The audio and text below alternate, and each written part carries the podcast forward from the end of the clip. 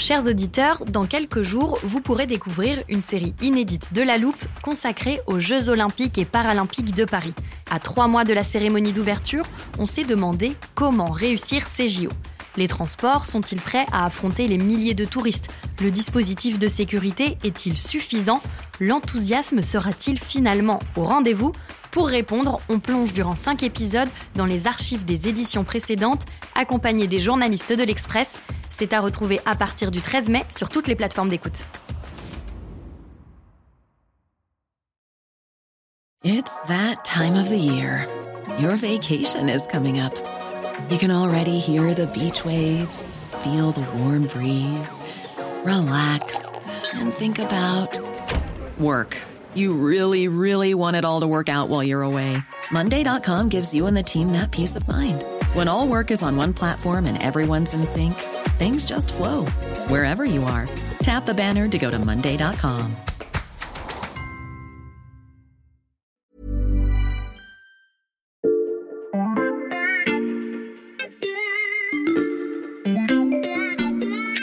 Salut, c'est Xavier Yvon. Bienvenue dans La Loupe, le podcast quotidien de l'Express.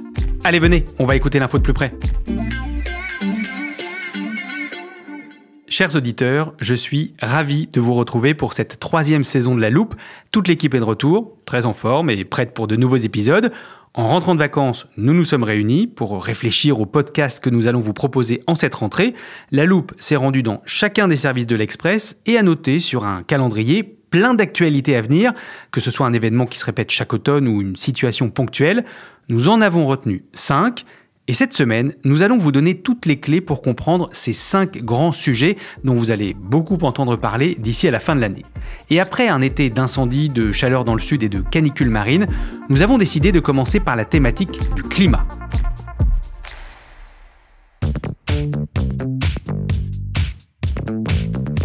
Je sors mon calendrier et j'accueille également en studio Valentin Ekirch, spécialiste environnement à l'Express. Salut Valentin, installe-toi. Salut Xavier. Valentin, j'ai surligné plusieurs jours sur mon calendrier, du 30 novembre au 12 décembre, à ces dates se déroule la COP28. Oui, c'est-à-dire la 28e conférence internationale de l'ONU sur le climat. En Mhm. fait, COP, c'est pour conférence des parties. Ça rassemble les pays qui sont engagés à respecter la Convention des Nations Unies sur le changement climatique. Mhm. Ces COP se déroulent toujours à cette période et cette année, elle a lieu à Dubaï, aux Émirats arabes unis. Je sais que lors d'une COP, il y a toujours un ordre du jour. Quel est celui de cette année? En réalité, celui de cette année, c'est d'abord de faire un bilan mondial de l'évolution et de la mise en œuvre de l'accord de Paris, qui a été signé en 2015 lors de la COP 21. Tu Hmm. t'en souviens sûrement. L'accord de Paris pour le climat est accepté. 195 pays viennent de se mettre d'accord pour limiter le réchauffement climatique à 1,5 degré. Tous les pays, même ceux que l'on annonçait les plus réticents, saluent un accord historique. Et parmi les dossiers qui seront discutés, euh, cette COP doit aussi permettre de mettre en œuvre notamment le sujet des pertes et dommages.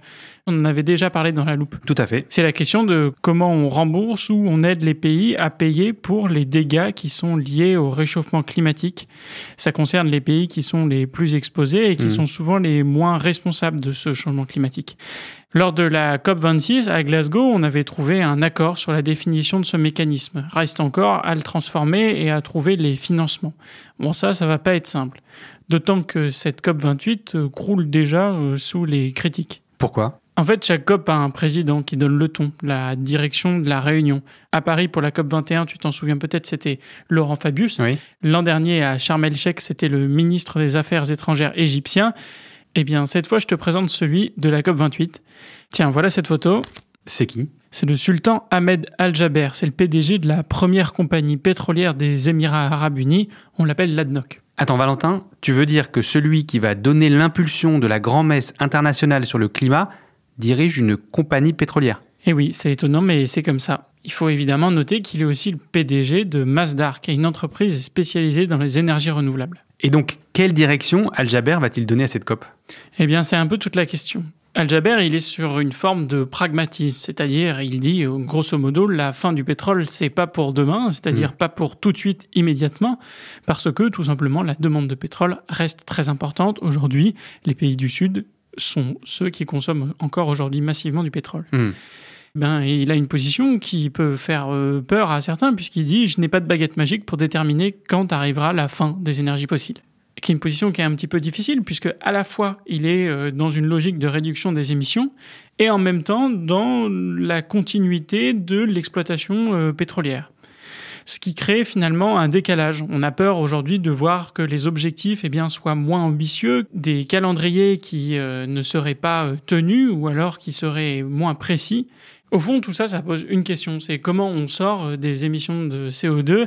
Et Al Jaber, lui, il parie euh, de façon assez importante sur la technologie.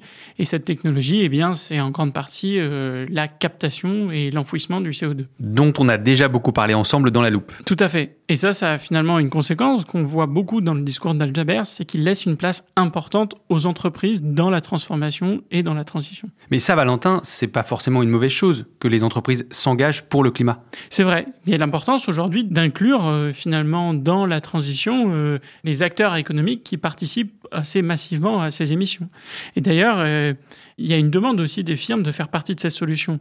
Par exemple, lors de la COP 15 biodiversité en décembre dernier à Montréal, eh bien, on avait vu une coalition de 330 entreprises qui s'étaient ainsi prononcées en faveur d'un reporting obligatoire sur leur impact en matière de biodiversité. Eh bien, la crainte, c'est qu'en fait, la présence de ces entreprises, parmi lesquelles on retrouve aussi beaucoup de représentants des intérêts euh, fossiles, hein, il ne faut pas se le cacher, mmh. c'est que ça se fasse au détriment de pays qui profitent normalement de ces COP pour se faire entendre, et notamment les plus petits pays, les plus vulnérables, euh, ceux par exemple du V20 dont je t'avais parlé précédemment.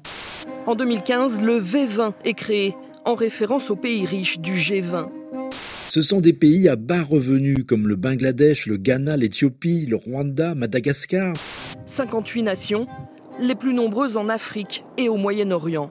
Ils sont certes petits ou pauvres, mais ils rappellent volontiers qu'ils représentent quand même 700 millions de personnes en première ligne face à ces risques. Mais évidemment, au vu des dernières déclarations, euh, c'est pas la seule inquiétude. C'est-à-dire? Eh bien, avant une COP, il y a des réunions préparatoires, des grandes réunions qui jalonnent le parcours jusqu'à la COP et qui permettent de déterminer le niveau d'ambition qu'aura finalement cette COP. Mhm. Eh bien, pour l'instant, c'est pas tellement euh, glorieux. Il y a eu une grosse euh, conférence à Bonn qui devait montrer le chemin que devait prendre Al Jaber dans la tenue de cette COP et on a déjà vu euh, des tensions lors des différentes réunions que l'on a vues, que ça soit celle des ministres de l'énergie ou du G20, eh bien, on n'a pas réussi à avoir d'objectifs précis sur la réduction des émissions avec certains pays qui bloquaient ces discussions. Je pense à l'Inde, la Chine ou les Émirats. Et tout ça, évidemment, bien, ça commence à faire beaucoup. Face à tout ça, justement, que disent les ONG et les spécialistes du climat avant la COP 28 Eh bien, tout ça, en fait, ça participe à la crise de la crédibilité de ces COP que l'on connaît et qui est encore renforcée par la personnalité d'Al-Jaber.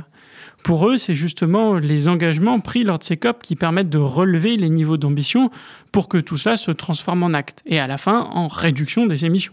Or, cette année, on devrait surtout voir un schisme d'autant plus fort entre ceux qui veulent sortir du fossile et ceux qui estiment qu'on a encore besoin de cette énergie.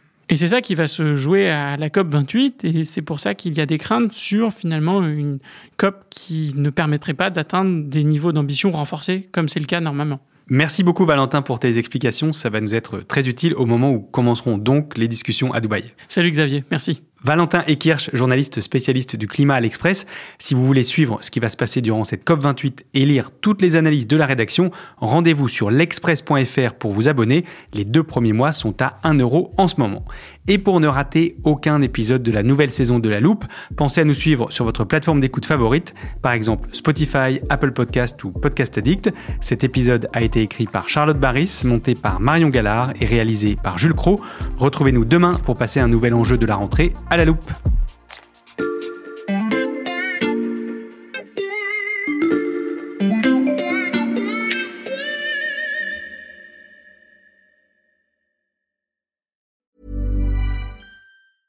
Hey, it's Paige DeSorbo from Giggly Squad. High quality fashion without the price tag. Say hello to Quince. I'm snagging high-end essentials like cozy cashmere sweaters, sleek leather jackets, fine jewelry, and so much more. With Quince being 50 to 80% less than similar brands. And they partner with factories that prioritize safe, ethical, and responsible manufacturing. I love that. Luxury quality within reach. Go to quince.com slash style to get free shipping and 365 day returns on your next order. Quince.com slash style.